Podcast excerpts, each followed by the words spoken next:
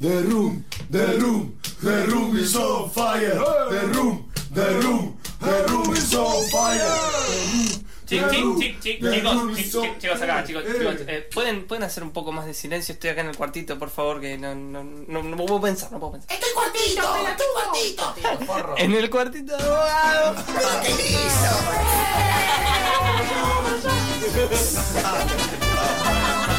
Chao. The Little Room of Bogado. ¿Por qué ríes así? Si no tienes razón para amargar mi corazón. Tú sabes que. 1306 en la ciudad de Buenos Aires. La temperatura no tengo ni idea cuál es, pero hace calor. La humedad tampoco sé muy bien cuál es, pero la siento un poco. eh, brevemente en mi escaso es- espacio corporal que ocupo. Eh, estamos aquí en ese momento en donde Infernet frena un poquito la locura que suele caracterizar el programa y charlamos acerca de libros con escritores, poetas, gente vinculada al mundo editorial. Y en este caso en particular eh, tuve el atrevimiento en el cuartito de abogado de invitar a alguien que cumple casi todos los rubros, porque es editor, pero también es alguien que organiza algo que es buenísimo y que si no me equivoco tuvo su primer eh, momento de existencia en este mismo espacio en Lambaré 873. Estoy con Víctor Malumián de Editorial Godot, eh, que en realidad es Ediciones Godot. Sí, pero está muy bien decirle editorial Godot. Eh, está bien, está bien. Uno, uno va cambiando la, la cuestión. Y que también es responsable de organizar lo que va a tener lugar a partir de este viernes, que es la Feria de Editores, la FED, edición 2019. Eh, ¿Cómo estás, Víctor, querido? ¿Cómo estás? Muchas gracias por traerme acá. ¿eh? No, gracias a vos por. Sé que hoy era justo una jornada bastante movida y tuviste la valentía de hacerte un espacio y venir físicamente hasta acá, así que muchas gracias. No, por favor, ¿cómo no iba a venir? Eh, bueno, contame primero cómo nace la FED, ¿no? ¿Cuál es el espíritu de, de- de esta feria que ya medio. Yo no sé cómo lo sentís vos, pero siento que, que creció tanto que como que parece que se te fue de las manos ya. Es una cosa que funciona sola. Pero esperemos que no se vaya de las Bueno, manos claro, para no, hacer no. un quilombo terrible. Pero empezó acá, como vos decís, en la tribu, tuvimos cinco ediciones. Eh, la primera fueron con las 20 mesas del bar y 20 editoriales. Y fue paulatinamente creciendo, fue cambiando de espacios muy a poco. Tuvo un quiebre bastante grande en Santos 40-40, cuando tuvimos como tres cuadras de cola. Sí, Y el año pasado ya lo hicimos en el Conex eh, y vinieron unas 250 editoriales y 11.000 personas en tres días. Sí. Este, este año esperamos llegar a las 16.000, si, si sale todo bien, y nos visitan aproximadamente unas 30 editoriales del exterior del país y unas 35 que son, que son también del interior del país. Eh, claro, bueno, eso también va la cuestión, ¿no? Que el espíritu un poco de la FED es que sea una, un encuentro organizado desde las editoriales y que la mayor parte de esas editoriales sean lo que nosotros hemos llamado con, con mucha dificultad a veces y, y que digamos que tiene sus grises, Sí, sí, sí, editoriales independientes. autogestivas, independientes, alternativas, todos esos nombres que, viste, cada, cada vez que escucho uno, como siento, bueno, pero no. Sí, hay que ponerse en la alerta cuando uno escucha. Pero bueno, tiene cierta economía verbal, ¿no? Decís Claro. eso y más o menos la gente identifica a qué te referís. La, la feria en ese sentido tiene un par de, de cuestiones muy importantes. La primera es que tienen que atender sí o sí los editores o las editoras. O sea, no te puede pasar que vos llegas a un espacio y le preguntás por un libro y te dice yo no lo leí, Claro. no tengo ni idea quién hizo la traducción, eso lo que lo, lo erradicamos de plano. Por otra parte, una de las intenciones que tiene la feria es que esté muy concentrada. Hay un gran porcentaje de estas editoriales que no viven de la venta de libros. Tienen, son docentes, son traductores, son periodistas, tienen un montón de otras facetas que, con el cual complementan el sueldo. Eh, la feria provee casi todo. O sea, vos tenés desde Adrián Hidalgo y Siglo XXI, que podrían ser las dos editoriales más grandes, hasta, no sé, Barba Abejas de Eric, que Sí. al ser una editorial hogareña la podríamos llamar como una tirada, si lo midiéramos por tirada, una tirada más chica, tienen la misma mesa con la misma iluminación y la misma señalética. O sea, un poco otra de las cosas que quería hacer la feria era horizontalizar eso y no que haya una idea de que, bueno, si yo tengo mucha plata, monto un stand con un piso arriba, luces, gigantografía. Claro. O sea, todos tienen el mismo espacio. Y de hecho la circulación, siempre el diagrama es medio en U o en S, como para que vos entres y si tenés el tiempo y las ganas, recorras todo, ¿no? Sí, Entonces, recuerdo el, la del año pasado tenía ese espíritu, o sea, entrabas de un lado y, y de una u otra manera terminás recorriendo, recorriendo todo. todo. Y un poco la idea es esa. Eh, este año volvemos a hacer el catálogo de librerías y editoriales. Tiene unas 300 librerías de todo el país, que son las librerías que trabajan con los catálogos de las editoriales participantes. Eh, serán unos 5.000 aproximadamente que imprimimos y se van a repartir de forma gratuita. Un poco la idea de esto es... Vos vas a entrar, vas a descubrir un montón de editoriales, algunas eh, quizás le puedas comprar, otras por cómo viene la mano no le puedas comprar, las marcás y después revisando un poco el catálogo, capaz descubrís una librería a tres cuadras de tu laburo, cerca de donde veraneás, cerca de la de tu pareja, etc. Un poco es entender que eh, la salida de todos estos quilombos es comunitaria. Eh, y quilombos digo por ser breve, ¿no? Está, está Sí. claro que está todo bastante organizado en ese sentido.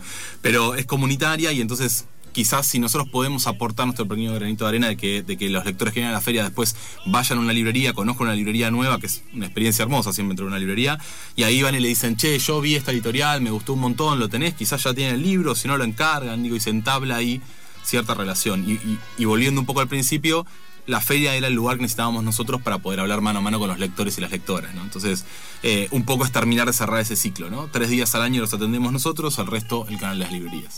Che, y eh, viendo esto que vos decís, ¿no? De la salida es comunitaria, que me parece una gran respuesta, eh, ¿cómo, ¿cómo se planta la Fed en un panorama bastante áspero en términos de la crisis editorial que es tangible? Hace escasas tres semanas cerró la sucursal de SM, que fue algo que repercutió en la prensa y demás, y que también muestra un poco qué pasa con muchas editoriales. Y sin embargo, lo interesante es que estas editoriales independientes, autogestivas y demás, siguen operando. Está bien, quizás con precios eh, erróneos o, infladísimos o con sus complicaciones, pero eso no implica que haya menos voluntad de seguir funcionando. Sí, lo que pasa es que ahí lo que ves es hay- hay cierta mm, ciertos efectos contrapuestos que son bastante difíciles de leer o de entender en, en su vastedad. eh, que es que por un lado cada vez más estas editoriales están profesionalizando, en el buen sentido, digo, no, no, no en la búsqueda de, de el lucro como última instancia, sino de entender eh, cuestiones de logística, de contratos, de tratar de optimizar mejor sus esfuerzos en pos de publicar lo que quieren publicar, digo, ¿no? Y una gran diferencia entre la editorial que está mirando qué pide el mercado y va a publicar eso. Digo, ahora está de moda, digo, cualquier cosa, novela romántica. Bueno, voy, entonces empecemos a publicar novela romántica. De golpe Godot, publicar novela romántica. Eh, sino todo lo contrario, decir, bueno, mi catálogo siempre va a ir por este lado, porque lo que a mí me interesa. Bueno, entendiendo esto, ¿cómo es la mejor forma de que estos libros lleguen a todo el país? ¿Cómo optimizamos los costos de logística? Entendiendo esto, es cómo es la mejor forma de estar exhibido en, la- en las librerías, cómo es la mejor forma de tratar con los periodistas, etcétera, etcétera. Por un lado, vos tenés que las editoriales han mejorado un montón en este tipo de cosas, y por el otro, la situación se ha agravado, se ha agravado muchísimo. Eh, Digo, porque no solo por las políticas que están eh, secando la plaza de dinero, como dicen los economistas, y que entonces tu salario real se disminuye, y que entonces, al igual que vas menos al teatro, al cine, digo, compras menos libros, sino que además, por cómo se mm, configura las políticas económicas, no es que ahora es más barato producir los libros acá. De hecho, si vos haces una experiencia de cotizar un libro en España y cotizarlo acá, probablemente en euros te den lo mismo. Y encima, si vos lo querés mandar a España, querés exportar como te propone el gobierno, eh, probablemente tengas todo, probablemente no, tenés todos los costos logísticos que implican el medio. Entonces tiene esto medio raro de que ninguna de las condiciones acompaña, pero por otro lado tenés una serie de personas que obstinadamente vienen mejorando en su quehacer editorial. Sí, y eso también se nota muchísimo, porque recuerdo, por ejemplo, gran parte de estas editoriales eh, aparecieron con los fenómenos de las ferias eh, independientes, ¿no? Como la FLIA La y FLIA. demás, que también tuvo su sede acá. Eh, y que es verdad que lo, lo interesante fue que esos encuentros en la FLIA le, le sirvieron ya como medio de lectura de campo intelectual para intercambiar contactos, Mm. ¿no? Y de repente todos empezaron a trabajar con eh, diferentes imprentas, ya no era el formato fanzine abrochado, sino que era libro, y que ahora precisamente la discusión se ha corrido al lado de la distribución, de lo que vos decís acerca de la presencia en librerías o del contacto con la prensa. Pensemos en fenómenos como la COP, Claro. que fue una asociación de, de editoriales con el plan de decir, bueno, logremos una eh, mejor distribución. Bueno, y cada vez más ves que hay una inserción fuerte en ese campo, que es el menos, además, eh, el menos glamoroso. Digo, todo el mundo quiere estar charlando con autores y autoras que le interesan y discutiendo sobre literatura. Nadie tiene ganas de estar armando cajas, digo, nadie en el imaginario cuando dice voy a ponerme a editar que desarmar cajas, pero la verdad que pasas gran parte de nosotros, por lo menos pasamos gran parte del día armando cajas. Vos ves movimientos, digo, esto lo, lo comparan en los últimos años, ¿no? Pero como puedes pensar como A4, donde está Caja Negra, Cactus, y creo que también Cuenco del Plata ahora está trabajando con ellos. Eh, ves movimientos como Blati Ríos, ves movimientos como la COP. eh, nosotros con Carbono está Gourmet Musical. Leteo, Sigilo y Godot, y es una mini distribuidora también. Entonces ahí lo que empezás a ver es esta asociación que mencionábamos antes, muchas veces la Fed o en su momento la FLIA, o en, en algunos lados sigue existiendo la FLIA, funciona también como un espacio donde los editoras y las editores se, se juntan durante tres días y terminan charlando de los problemas que tienen y terminan eh, generando salidas colectivas. O mismo hasta a veces coediciones, ¿no? Sí. Lo que más nos interesa a nosotros de, de la FED es esta relación entre que vienen editoriales de Córdoba, de Rosario y de Santiago de Chile, de La Paz Bolivia, de Colombia.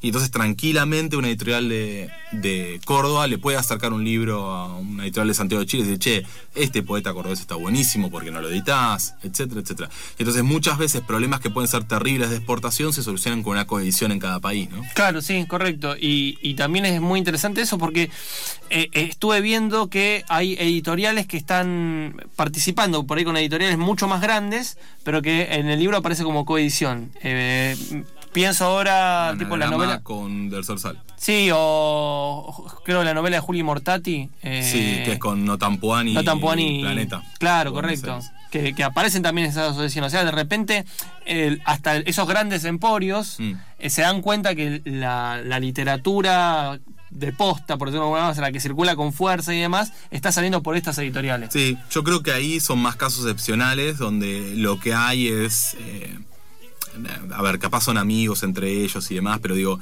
lo que hay ahí, lo que vos podés ver es la tensión entre la editorial grande que, que va a la editorial chica para llevarse un autor, que está pasando muchísimo. Sí. Digo que los autores y autoras sean objetos y se lo llevan, pero digo, tentarlo con un mayor adelanto, promesas y demás, y que en algunos casos lo que sucede es que ese autor o esa autora, por diversas razones, no se quiere ir del sello editorial donde está, y el editor, eh, con, con buen tino, si él lo cree así, arma algún tipo de convenio en el cual se beneficia con la estructura de grande, pero no deja de poner su sello y por ende, detrás de toda esa exhibición, de esa prensa y demás, ese sello quizás más pequeño tiene mayor exhibición, mayor llegada y se lo conoce un poco más. Y quizás hasta algún lector que es más de planeta conoce No Tampuan por esa coedición.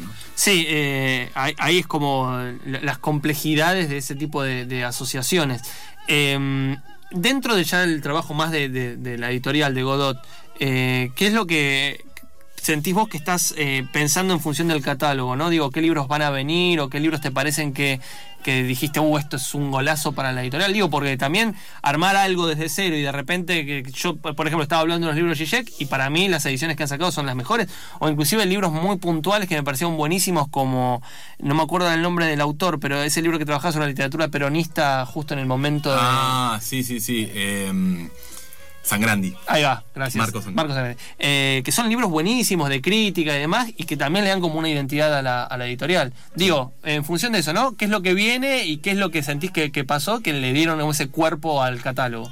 Bueno, ¿qué le para nosotros siempre es muy difícil analizar Godot, porque digo, por estar metidos tan adentro. Eh, cuerpo al catálogo, creo que Zizek claramente, Sloterdijk. eh, hoy salió una reseña de Luciano Salich, que me parece también otro periodista brillante, que hablaba de Marcuse como, como el Zizek de su era, ¿no? Como esa persona que, que pensaba contrapelo dentro de la escuela de Frankfurt. Nos interesa mucho, digo, nosotros venimos de comunicación, de la facultad, de leer mucha filosofía política, y nos interesa esos pensadores que siempre te dan otra mirada sobre lo que está diciendo todo el mundo. Que no siempre puede que estés de acuerdo. Con Sloterdijk pasa, y pasa mucho. O sea, hay muchas cuestiones con las cuales uno lee y dice, Ah, claro. "Yo no, no sé si estoy cómodo con esto Claro. que estás diciendo. Pero siempre indefectiblemente con Zizek, con Sloterdijk, con Marcuse y con ese tipo de pensadores, vos accedes a otra mirada sobre el mismo tema. Y a mí me parece que uno, a la mayor cantidad de miradas, eh, miradas o abordajes sobre un mismo tema es donde logra realmente terminar de construir su opinión, ¿no? Claro. Con, una- con algo mucho más matizado y más interesante. Siempre me, me resulta muy aburrido las, las posiciones polarizadas, donde todo es blanco, todo es negro, porque me, me- me parece bastante difícil de encontrar eso en- conceptualmente, como que sea cierto, digo, como decir, esto es completamente así. Generalmente no sucede. Eh, Así que un poco nuestro catálogo se va conformando por ahí y después hay una línea, una línea que es más accesible, que no son estos títulos tan duros como el de Oliver Marchón, 30 de febrero, que vos leíste, eh, el de Renata Salek eh, sobre angustia, que es un libro muy interesante que te habla sobre todas las cosas que nos generan angustia en la sociedad moderna. Y en cuanto a lo que estamos por sacar ahora, el- la novedad del mes que viene es eh, Toró el Salvaje, que Ah. es una biografía escrita por Onfray sobre Toró, donde él básicamente lo que desarrolla es que Toró es de los pocos filósofos que han vivido acorde a lo que decían, ¿no? que no es que comentaban, predicaban una filosofía y después hacían otra cosa. Sí, Eh, a, Freire le viene bárbaro que tiene esta recuperación de la filosofía a contrapelo de la filosofía para hablar de todo este mundo de volver a la naturaleza, pero tipo. Y en el medio de paso le pega Deleuze, Sí, sí, sí. es como el último libro de Zizek donde se descarga con la Chloe y termina de, de romper lanzas, por así decirlo, con él. Eh, entonces siempre nos está interesando eso. ¿no? Nosotros realmente creemos que un libro te puede cambiar la forma de entender la realidad. Cuando vos antes hablabas de, de Althusser y de los aparatos ideológicos del Estado, fue un libro cuando yo lo leí, a mí me, me cambió mucho la percepción. Cuando vos hablabas de lo del adoctrinamiento y empezar a decir, ah, es verdad, vos en la- una de las cosas, vos decías lo de levantar la mano y decir presente, yo pensaba inmediatamente en que te acostumbres a ir a la- de 9 a 18 a un lugar. Claro, sí. Entonces de ahí, y- La puntualidad. Althusser, Claro. de ahí a la fábrica hay un paso. Entonces Sí, sí. cuando ya te acostumbraste, que vos tenés que estar ahí, decir presente, ir si estás enfermo o no, muy sarmentino, etcétera, etcétera, de ahí a que te lleven a la línea de montaje hay, hay un paso pequeño. Ya estás disciplinado, digo, ¿no? La palabra fundamental es disciplinado. Digo, ese... Yo no creo que puedas transitar esas lecturas y seguir igual. No Claro. digo que te vayan a convencer, que pienses que realmente el mundo opera así, que la plusvalía, etcétera. Pero me resulta casi imposible pensar que pases por Agamben, por pensar en que no publicamos nosotros, y sigas pensando igual la vida. Claro, sí, sí. Bueno, es lo que pasa ahora, por ejemplo, con, con el movimiento feminista en líneas generales, que es, que es buenísimo porque es un movimiento recontra leído. Claro. Siempre se va a la discusión con una lectura previa. Si no, eh, la- los libros de Rita Segato y la circulación que tienen, Teoría King Kong, que es un libro que está cita mucho eh, nuestra querida Romy Cultura, que tiene feminismos para principiantes los viernes, siempre viene con una cita de, de- de ese libro y me parece muy interesante porque ahí te muestra precisamente, como vos bien decís, que los cambios históricos nunca se dan sin una lectura de un libro. Sí, y además a mí algo que, particularmente lo que está pasando con, con la mujer como sujeto político del momento, que me parece hiper interesante y te, te da cuenta de que es camino realmente una revolución, es que se están dando, se están replicando discusiones que pasaron en otras revoluciones. Como por ejemplo, a veces escucho entre distintas corrientes feministas eh, decir, bueno, no, no critiquen el feminismo abiertamente, hablemoslo eh, hacia adentro, porque si no eso debilita la postura del bien mayor al cual se quiere llegar. No sé, ya sea una ley de cupo, etcétera, etcétera. Pero digo, no hablemos ni siquiera de las cosas que implican ser buena persona, como no golpear a un prójimo, digo, Claro. sino como eh, cuestiones más importantes, capaz más invisibles de un- el, el- el techo de cristal, etcétera. Cosas que son un poquito más difíciles de ver si no te las han explicado primero, ¿no? Eh, yo siendo el al que le han explicado, digo. ¿no? Claro. Eh, y esa discusión fue una discusión que se dio también en su momento en la Revolución Rusa, que se dio en otro tipo de revoluciones, que es como decir, el, el- está la gente que piensa que esto está lo suficientemente maduro como para que si lo critican se mejore y prospere, y los que dicen, che, pará, porque tenemos una cantidad de adversarios a este movimiento que si lo critican ahora lo pueden debilitar y no podemos llegar a ese. Me, me llama muchísimo la atención como a veces conceptualmente se repiten ese estilo de discusiones. Bueno, y, y es, es buenísimo, ¿no? Porque es el, el momento histórico que nos toca vivir. Digo, uno puede repensar todas estas categorías. Está muy bueno hablar de la revolución del 17 en ese librazo que también editaron de, De Martín Coban. Martín Coban, que lo recomiendo mucho. Eh, pero al mismo tiempo es como no puedes dejarlo de matizar con lo que pasa ahora. Por eso es interesante el libro de Alejandro Horowitz, que se presentó el viernes de la semana pasada aquí, El Huracán Rojo, en donde ya en el prólogo dice, bueno, lo que, lo que voy a leer ahora, la Revolución Francesa y la Revolución Rusa, lo podemos pensar presente en función de estos tópicos. Y uno de los tópicos era precisamente la actualidad del movimiento feminista, ¿no? O sea, qué es lo que plantea, qué es lo que discute, etcétera. Y un dato no menor.